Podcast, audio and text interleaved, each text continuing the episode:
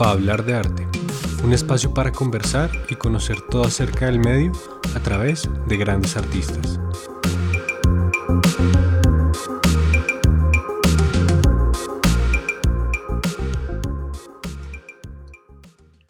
Bueno, bienvenidos a todos a otro episodio de Para hablar de arte. Muchísimas gracias por estar aquí con nosotros. El día de hoy tenemos a unos invitados muy especiales. Ellos son La Mano de París y muchachos, ¿cómo están? Bienvenidos. Hola, hola, muchas gracias por la invitación. ¿Qué más? ¿Bien o no? Me alegra verlos acá. Bueno, la gente tal vez no lo sabe, pero nos estamos viendo en una llamada. Genial. Porque solo conocía sus voces. no, qué chévere, qué chévere tenerlos acá. Bueno, a media mano de París, a los deditos de la mano de París. que falta la otra parte. Sí. Checho y la Fer no, no la lograron hoy, pero bueno, hoy tenemos la responsabilidad de ser sus voceros. Claro que sí. Bueno, pues no siendo más, arranquemos. Pues yo quisiera empezar con que nos contara un poquito cómo quién es la mano de París y cómo llegaron a juntarse todos, cómo fue su acercamiento con la música, un poquito acerca de eso. Bueno, pues realmente la mano de París fue como un proyecto que se generó en la universidad, en la universidad. Eh, cuando Jeremy y Pablo realmente decidieron cómo aplicar todo este conocimiento que estaban adquiriendo y plasmarlo en la música y en los sentimientos que ellos sentían para literalmente sacarlos afuera. Y crearon esta, esta iniciativa que se llama La Mano de Parisi. Eh, a mí me conocieron en lo personal, Jeremy, literalmente estaban buscando un baterista. Esa historia es muy chistosa, esa historia es muy chistosa, porque estaban buscando baterista ellos dos y yo estaba en los estudios de la universidad grabando algo y yo veo a Jeremy pasar y devolverse y mirar ahí como por la ventanita como es este man? Ustedes deben conocerlo. Ese, ese estudio será que continúa. En esa época era en el Z. Había un estudio en el Z. Duró, duró hasta hace, o sea, el semestre pasado ya no estaba. Ahí lo quitaron y los, los pusieron nuevos en el W. Quedan bien bonitos, pero no los ah, hemos podido usar. No los hemos podido usar y están nuevos. Caramba, hay que verlos. bueno, cuando existían los estudios en el Z, ya me siento bien viejo y En aquella Pero en esa época, yo vi a Juan grabando una batería. bueno, sí, y, ahí me contactó, mm, a Sergio lo contactó Pablito, eh, y realmente como que nuestro primer ensayo fue como la prueba, como nosotros siempre decimos, como el amor a primera vista. Sí. realmente comenzamos a tocar, nos habíamos puesto como dos covers para, para ensayar y para tocar, que era Anamoli y Aeroplane, creo que era. Aeroplane de los Chili Peppers. Y, y, realmente comenzamos a tocar esa vez y, y fue literalmente como nos sentimos tan en una banda que fue como, man, esto es aquí fue. Tiene que continuar. Tiene que continuar de acá en adelante. Entonces, Hubo química. Ajá. Han pasado siete años y aquí siete años desde ahí. Eh, y realmente desde ahí hemos tenido, tuvimos varios como proyectos y iniciativas que se crearon a partir también de, desde la mano de París. Uno de ellos fue como Try Tracks, que era como, como un conglomerado de músicos en los que como que todos se ayudaban en, en sí para poder hacer como mejores canciones o mejor producción como tal. Eh, y Track Track fue un patrocinio que nosotros tuvimos para hacer nuestra primera canción grabada y sacada como a la luz, que fue Que Nada Te Detenga. Okay. Em, de ahí también estuvimos y tuvimos la oportunidad de, de, estar en Converse Rubber Tracks, que fue una iniciativa de Converse acá con un productor, Joshua, Joshua ¿cómo se llamaba? ¿Cómo se no, Justin Douglas. Justin Douglas, eso. Y, y más adelante también tuvimos la oportunidad eh, de, de, tocar en Rock al Parque, que realmente fue como... Es que describirlo es tan difícil, es como... nos, podríamos quedar hablando de Rock al Parque aquí todo el programa, pero... Se valen lágrimas, no importa, se valen lágrimas. Eh, pero así como para resumirlo, realmente yo creo que Rock al Parque ha sido de nuestros toques, por así decirlo, de nuestros conciertos, en los que más lo hemos disfrutado, en los que más hemos sentido como esta conexión con un público, en donde más ha sido increíble tocar, en donde yo hasta lloramos en la tarima. Bueno, Sergio, Sergio lloró en la tarima.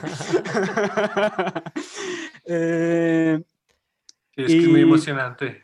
Sí, Total. y ya después de esto estuvimos en, ay, ¿cómo se llamaba este? este en el Cosquín Rock. En el Cosquín, exacto. Ok, ok, ok. Mm, así como pasó como todo esto y Pablito, eh, nuestro cantante en esa época, eh, pues decidió tomar un rumbo diferente al de nosotros y, y realmente a nosotros, pues, obviamente siempre es una noticia muy dura, pero siempre en nosotros, en, en Sergio, en Jeremy y en mí, este sentimiento por la música y este sentimiento por la mano de Parisian realmente siempre ha sido muy fuerte y decidimos seguir con la banda y decidimos como realmente afrontar esto como, como un cambio y como algo bueno y decidimos hacer nuestras convocatorias de cantante y acá salió la FER, que realmente nos ha cambiado todo en la vida, como amigos, como música, como todo realmente. Entonces, como que esa es una historia ultra mega resumida de lo que ha sido la mano de París en siete años. Ok, ok. Bueno, pues me alegra, aparte que la Fer sí tiene un vozarrón muy loco, o sea, creo que cambiar de vocalista puede ser de las cosas más difíciles que le puede tocar a una banda y afortunadamente creo que el cambio de ustedes fue pues un cambio maravilloso porque pues se nota el talento en ella. Sí, mm. total. Pues sin demeritar el trabajo de Pablo, que también tuvimos un gran, un gran capítulo con él, ¿no? Tuvimos un crecimiento impresionante de Pablo, aprendimos muchas cosas. Eh, tal y como decía Juan, esta es una banda que nace en la universidad, en la Universidad de los Andes, ahí en la casa, pues, que, que fue chévere, en los estudios del Z. y que, como lo decía Juan, llega un momento, yo no sé, a muchas personas, yo creo ustedes como estudiantes, no sé si en algún momento se han sentido así o lo han visto en otros, que dicen como, carajo, estoy estudiando música, la estoy estudiando tanto pero no la estoy haciendo. O sea, como que uno llega y necesito hacer algo. Y de eso nace, ¿no? Y bueno, empezamos a hacer rock. Y hemos ido ahí los cuatro y luego la feria. Y bueno, aquí estamos en la lucha. Pero sí, total, de acuerdo. Creo que uno llega a un punto en la carrera en que uno dice como, bueno, yo necesito salir de acá y, qué, o sea, me dan el diploma y ahora qué. ¿Qué voy a hacer? Entonces, eso nos parece... ¿Tienen que les dé un spoiler? Va a ser durísimo. Cuando salgan y tengan el título, se van a deprimir. No mentiras, que dirá la gente que nos, dirá la gente que nos está escuchando, pero, pero es difícil. Es difícil, o sea, cuando uno sale de la universidad, creo que en todas las carreras pasa, pero el estrellonazo del artista, el estrellonazo del músico en, en un país como Colombia es especial. Bueno, yo creo que ya hablaremos de eso. Pero, pero bueno, uno aprende a manejarlo y, encuentra la forma de, continuar. Total, total. Y digamos, ya que hablabas de eso, como pues de nuestro país y, y como de, del artista y eso, nosotros sí queríamos como preguntarles, pues para ustedes, ¿qué ha implicado ser artista en un país como Colombia? Hmm. Hermanito, ser artista en el tercer mundo. esa es, la verdadera pregunta. Yo creo que este es un tema, un tema muy incómodo para los artistas y yo siento que todas las artistas, todos aquí nos hacemos los huevones, pues, como con el tema muchas veces, porque porque, porque hay muchas cosas que no se dicen a la luz pública por estar cuidando una imagen o por estar aparentando algo que no se es, y yo creo que eso es dañino. Y hay que decir las cosas como son, y es que primero ser artista en Colombia es súper difícil, ¿no? Es súper difícil.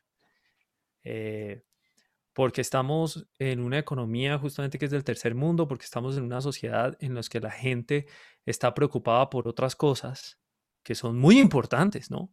Es muy importante estar preocupado por en qué voy a trabajar, por qué voy a comer, y muy pocos, muy pocas personas tienen la posibilidad de, preocuparse por a qué concierto voy a ir, ¿no? O sea, como que eso es un privilegiazo, eso es un súper privilegio. Y si estamos en un país en el que son muy pocas las personas que realmente se dan el lujo de ir y pagar por conciertos, y ese lujo se van a, a pocos conciertos, no es que vayan todas las veces, pues imagínense lo que significa hacer música y vender conciertos en Colombia, como que es súper jodido por todos los flancos. Y si a eso le sumamos también un tema cultural, que para nadie es un secreto, que el colombiano primero está pensando en farra. O sea, primero está pensando en todas las otras formas de entretenimiento y son pocos los que dicen como, ok, mm, la música es, un, es una forma de entretenimiento a la que le quiero invertir. Tú ves gente que va a farras, gente que va a fiestas, gente que va a cine, gente que va a teatro, gente que va, bueno, a muchas cosas, pero me atrevo a decir que los conciertos, incluso el teatro, son, son bastante difícil vender boletas por ese lado, ¿no? Total. Entonces, ha implicado, sí, algo muy difícil, pero que igual no es imposible y que, que el amor por hacer esto hace que uno que valga la pena. Siga trabajando, que uno haga la tarea. Eh, se pueden hacer proyectos sostenibles y, y, por eso uno está ahí haciéndolo y principalmente porque uno lo, lo ama demasiado. No, total. Y es que aparte es lo que tú dices de la, pues de la cultura que tenemos nosotros acá, digamos, aparte de que pues la gente no está pensando siempre en ir a conciertos, si la gente está pensando en conciertos es en viene esta banda mega famosa de trayectoria que me encanta, entonces le voy a meter 500 mil pesos para quedar al frente, pero la gente no está pensando como, oiga, ¿por qué no nos vamos de pronto a un bar, nos tomamos una cerveza y va a estar tocando una banda que no conocemos? Pues de pronto, chévere, o sea, conocemos música nueva, apoyamos con una boleta a alguien que está tratando de vivir de eso y, o sea, el talento es, digamos, yo me acuerdo haber ido a conciertos de Radioactiva donde uno iba porque los Petit Felas eran los, los principales y todas las bandas anteriores eran impresionantes, o sea, talento hay y movimiento hay, pero sí culturalmente nos falta mucho de apoyar nuestra propia industria. Sí, igual es que, bueno, yo empecé como, como súper pesimista al respecto, pero también hay que verle el lado bueno y es que la cosa realmente yo siento que está mejorando. O sea, ha habido un movimiento, ha habido una escena que todavía sigue siendo bastante underground, eh, pero se está moviendo. Hay gente que va a conciertos pequeños y hay gente que se los disfruta. Y, eso nos da como una, una gota de esperanza. Pero mira que también dijiste algo súper clave que me parece importante empezar a, a cambiar pero es tan complicado porque es un tema ya muy cultural y muy arraigado. Porque una cosa es, existe dentro del público la gente que va como, ay, vamos a ir porque, porque hay que apoyarlos, ¿no? Porque hay que pesar, como, que, como hay que entender que lo nuestro es bueno, pero es una actitud también un poco, un poco rara, como medio lastimera. Y uno dice, ¿y es que acaso, o sea, por, por, por ser de Colombia, qué? O sea, como que esto es lástima o, o es porque realmente estamos haciendo, haciendo algo bueno. O sea, como que ahí hay un tema mm. súper complejo.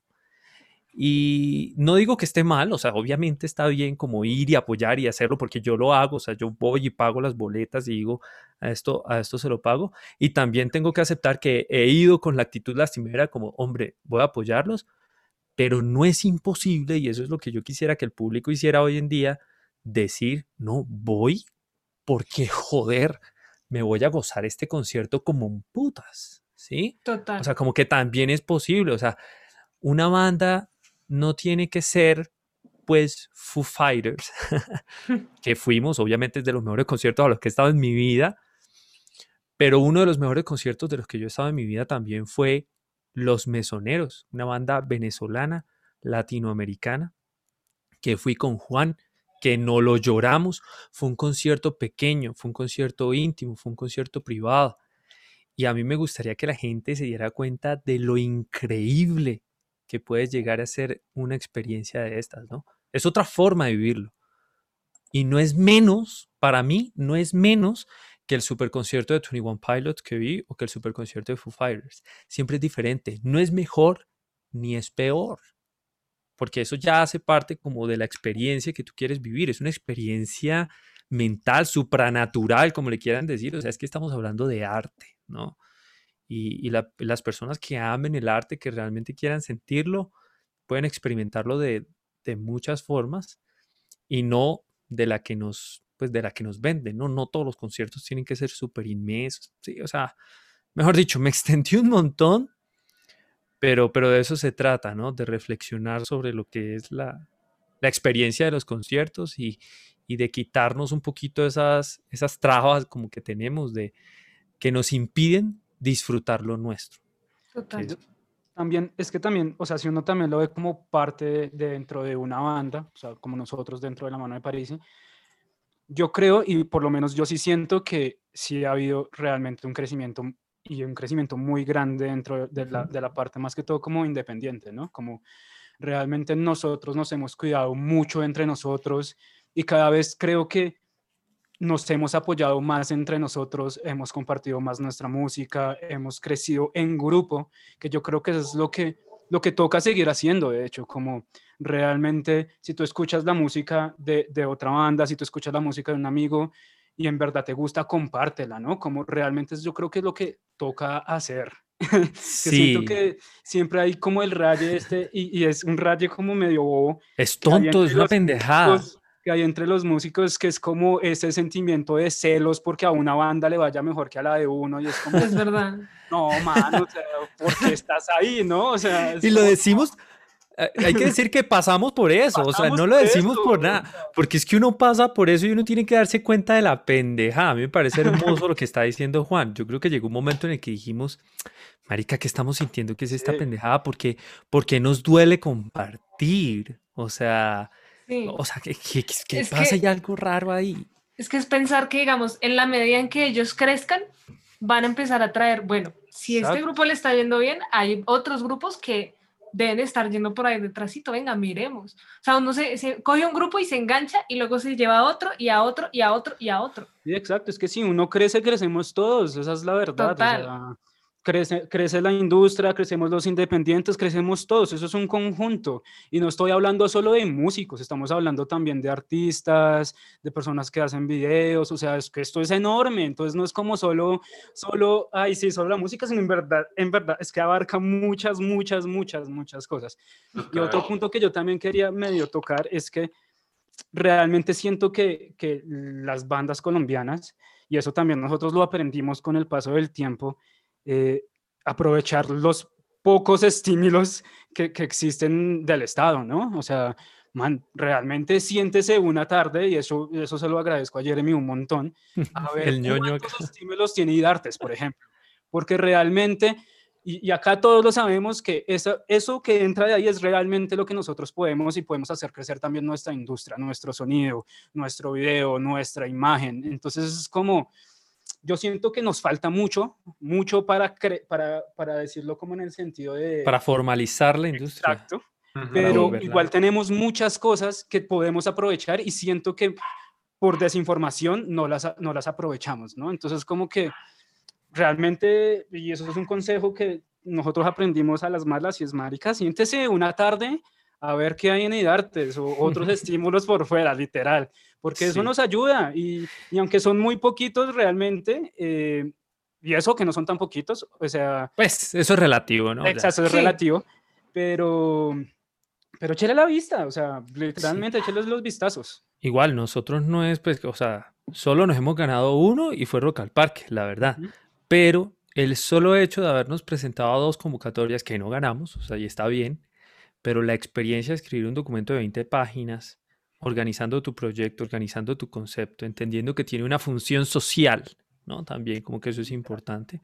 Eso enriquece a cualquier proyecto. Hay mucha gente que, que no sé, que tiene sus rayas con IDARTES, con el Estado, con el, con, bueno, todos tenemos nuestros rayes en la cabeza, eso está bien.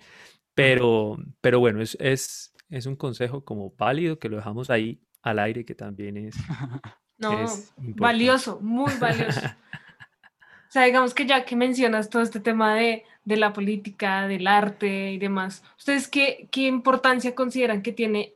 Bueno, ya hablamos como qué importancia tiene la- el Estado en este caso en el arte, pero digamos, ¿cómo sería la, la pregunta al revés? O sea, ¿qué importancia tiene el arte en la política?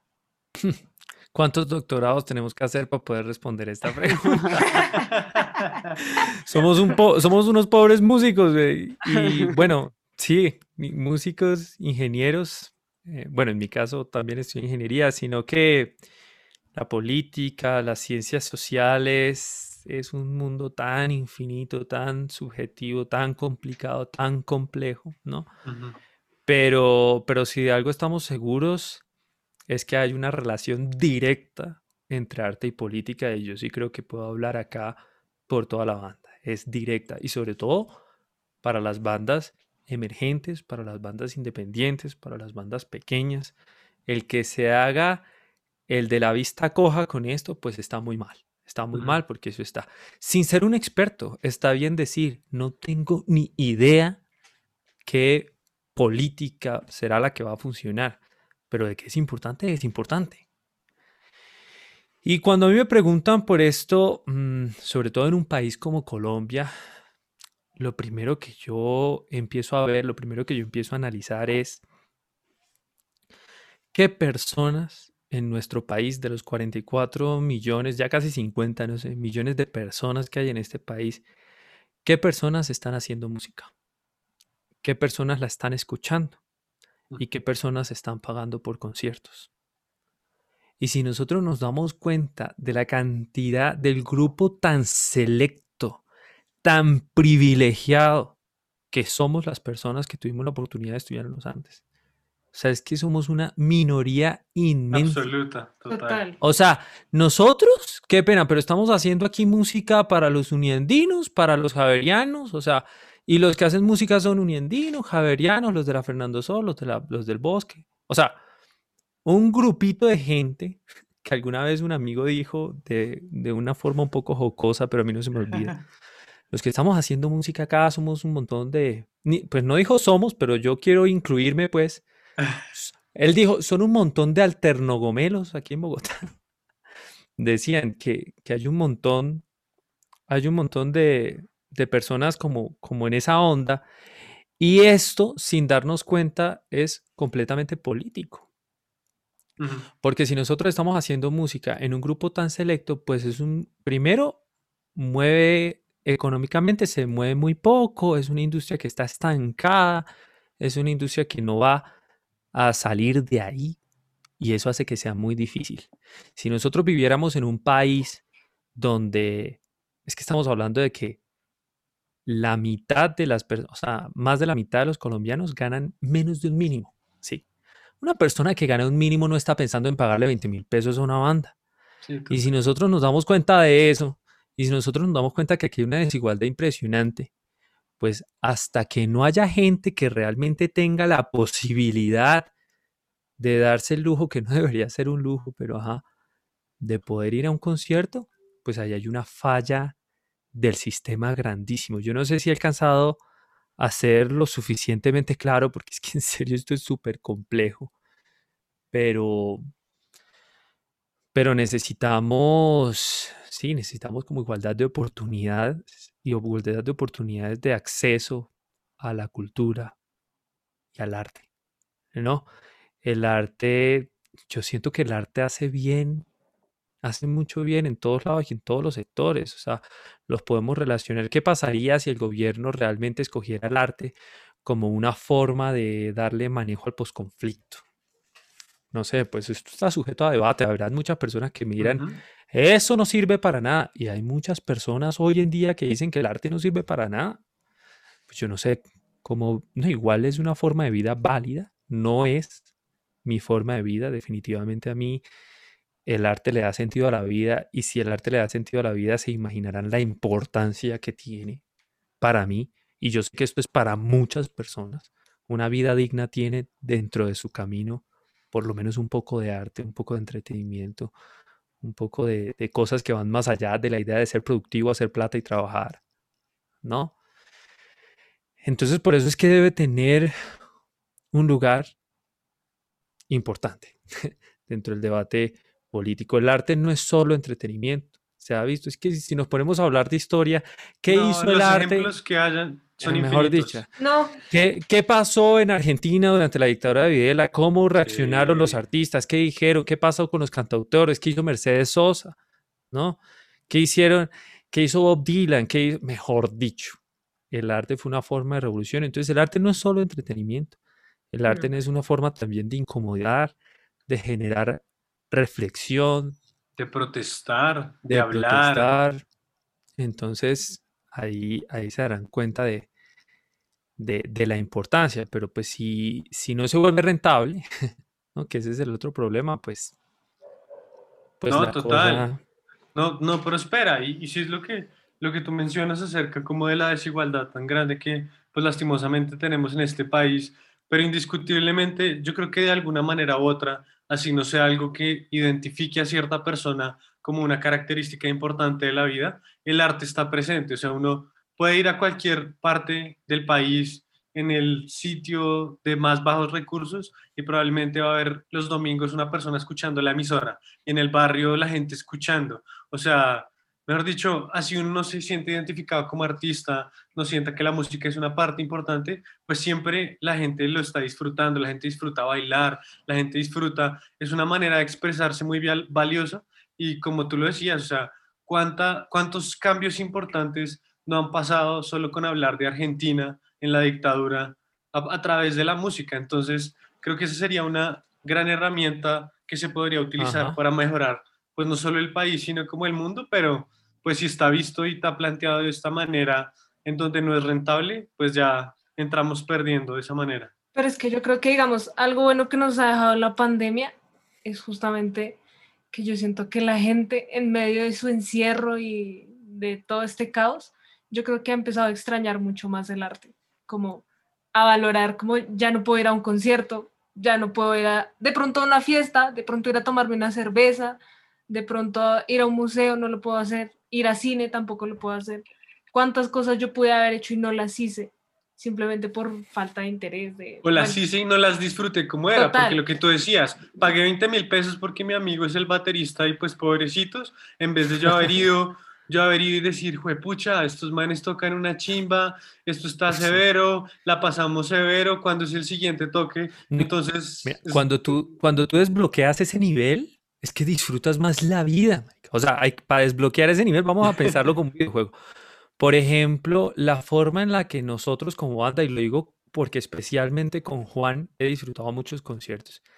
Una vez nos vamos de estos manes que son una mamadera de gallo con su lado popular, nos hemos disfrutado un concierto en el Cosquín Rock hace varios años pero como si fuera, o sea, una diversión absoluta y extrema.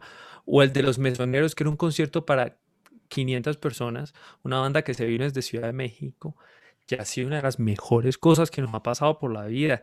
O para no ir muy lejos, Piel Camaleón, ahí en la 85, estos manes que, Dios mío santo, yo me pregunto todos los días por qué no están girando por Latinoamérica. Digo, si estos hijos de madres no giran, entonces ¿qué nos queda a nosotros? O sea, hombre, Sí, a mí un sal- sí, bueno, si Daniel me llega a escuchar, Daniel, Jacobo, Martín, Lucía, bueno, que, que todos eh, hemos tenido la oportunidad de cruzarnos ahí en uno que otro concierto. Un saludo grandísimo, talentosísimos, los admiro un montón.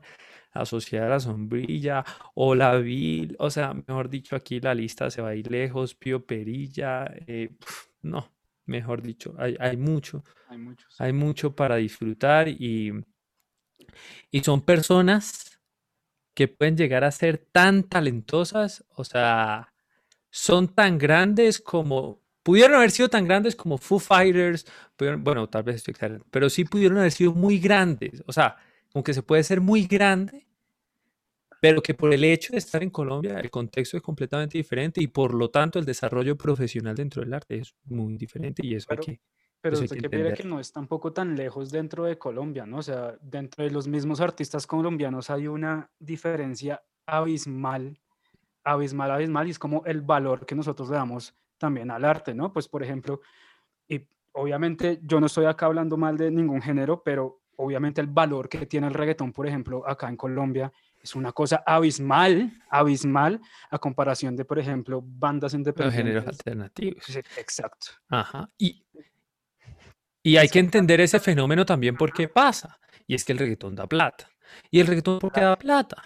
Porque las disqueras, bueno, pusieron el ojo. Hay un montón de razones por las que el reggaetón da plata. Y como el reggaetón da plata y algunos artistas tienen la suerte de realmente totearla, pues entonces siguen haciendo un montón. Y está bien, aquí en mi casa, mejor dicho, todo el mundo que me conoce es testigo de que acá hemos perreado hasta el piso y lo, Lo disfrutamos. certifico. O sea, y está bien, y hacemos rock y tocamos en Rock al Parque, pero también perreamos.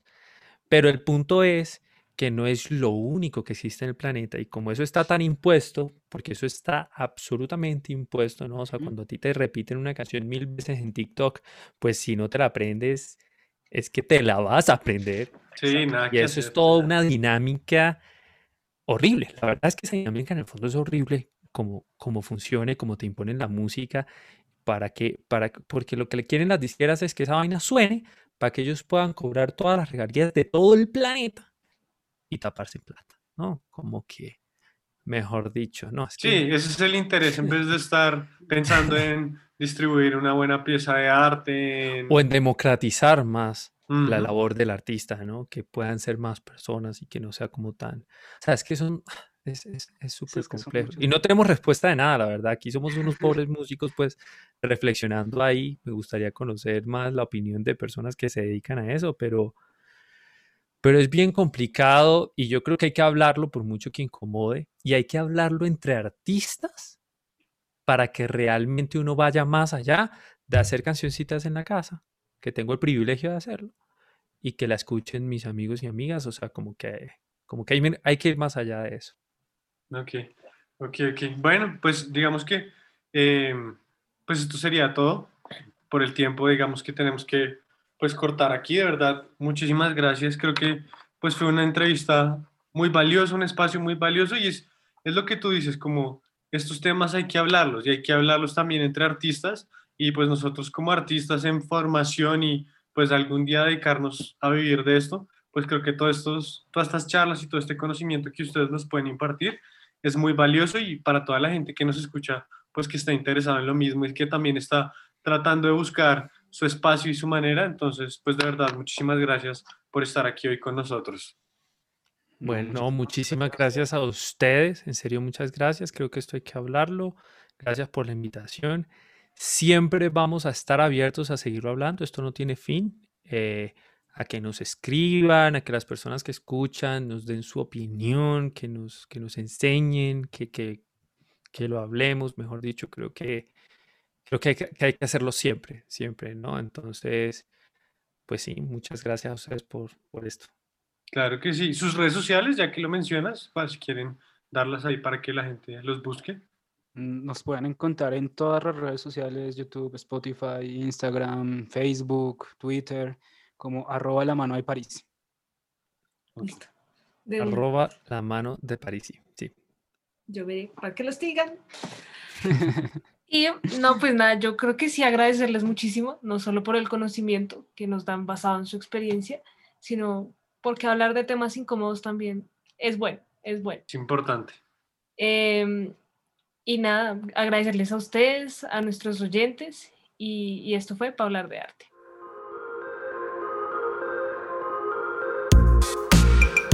thank